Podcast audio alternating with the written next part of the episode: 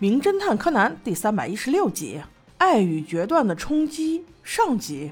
这一集是孩子们的主场，柯南带着三傻团要去参加一场网球比赛，因为不是在本市，而且还要坐飞机，所以小五郎叔叔、小兰还有原子，顺便还带上了灰原，一起出发了。这在飞机上把叔叔给吓的，看来最近他的恐高症越发厉害了。他们要去的地方叫熊本，这人生地不熟的，到了当地肯定是住旅馆喽。安排好住处之后，马不停蹄的四个小运动员就开启了跑步模式。妈耶，这次怕不是冲着第一名来的吧？小兰和原子一看这几个娃这么辛苦，不如下午我们出去玩吧。这个提议真是绝，大家全票通过。不过让人意外的是，他们才逛到第二个景点的时候，就捡到了一部手机。那只手机被丢在地上，叮铃铃响个不停。原子也是个手长的，直接捡起来就看，原来是个短信，内容是：院子小姐，我想见见你。小兰一看，这也许是要表白，于是决心要把手机还给这位院子小姐。我的亲呐，你听这位小姐的名字叫院子，就知道这个女孩估计不会太开心。就这样，时间来到了第二天清晨，在比赛开始之前，某位领导又开始长篇大论。这回这位叫剑三，好像在当地还挺有名的，说的底下的小朋友们都昏昏欲睡了。我说你赶紧停嘴吧，一会儿都到中午了。这好不容易比赛终于开始了，少年侦探队节节胜利，但是在观众席上却不见了原子和小兰，这俩傻闺女去给人家还手机去了。在约定的地点等了大半天，时间都过了还没有人来，等的原子都想尿尿了。在原子去方便的时候，小兰突然听到旁边有一桌人在聊天，是三个男人，他们似乎也在等人，说什么院子怎么还没来？他不会发生什么意外了吧？小兰此时的反应让我觉得很诧异啊，她要么装听不见，要么若无其事的走开就可以了，但她都没选。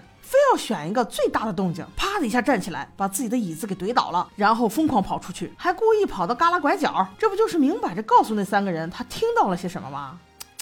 这里的情节我不满意。再后来就更离谱了，小兰同学，你的空手道是白练的吗？其中两个男人追了上来，看到了小兰的手里拿着的院子的手机，上来就准备夺。不是我说小兰，你也反抗一下吧。小兰却畏畏缩缩往后退，直至后方出现第三个男人，用一个木棍一下把他给敲晕了。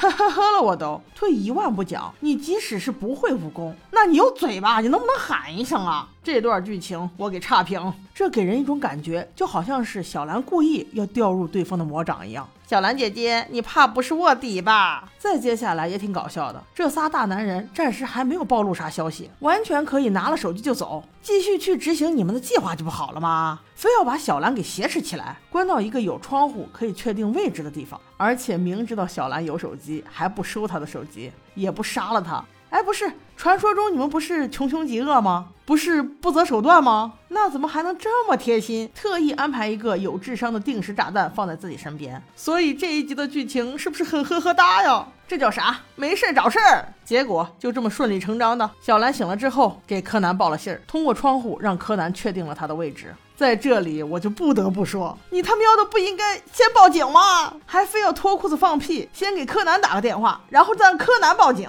我无语了。在警察局，警察在询问事情的时候，原子终于落下了后悔的眼泪。真是呀，我说你早干啥去了？你没事捡那手机干啥？凡是听过这一集的小朋友们，我跟你们说啊，但凡是在外面不认识的东西，少碰、少摸、少接触，管住自己的手，是避免上当受骗、人身伤害的最有效途径。这话说回来，看剧情，这会儿那三个大男人劫匪终于有点脑子了，他们发现了小兰在打电话，初步判断应该是打给警方的，于是便心生一计，特地又给警察局回了电话，说是小兰就在他们手里，只要准备足够的赎金，那就可以放人。警察们立刻就以为这是一件绑架勒索事件按着劫匪的指示去准备了，但是柯南不这么认为。小兰姐可是意外被绑的，现在闹这一出，明显是浑水摸鱼、声东击西嘛？难不成他们要明修栈道、暗度陈仓？而且刚才小兰打电话的最后一句话说的是，这些人可能要计划杀一个人，那也就是说，他们绑架勒索只是为了掩盖他们杀人的事实。妈咪呀，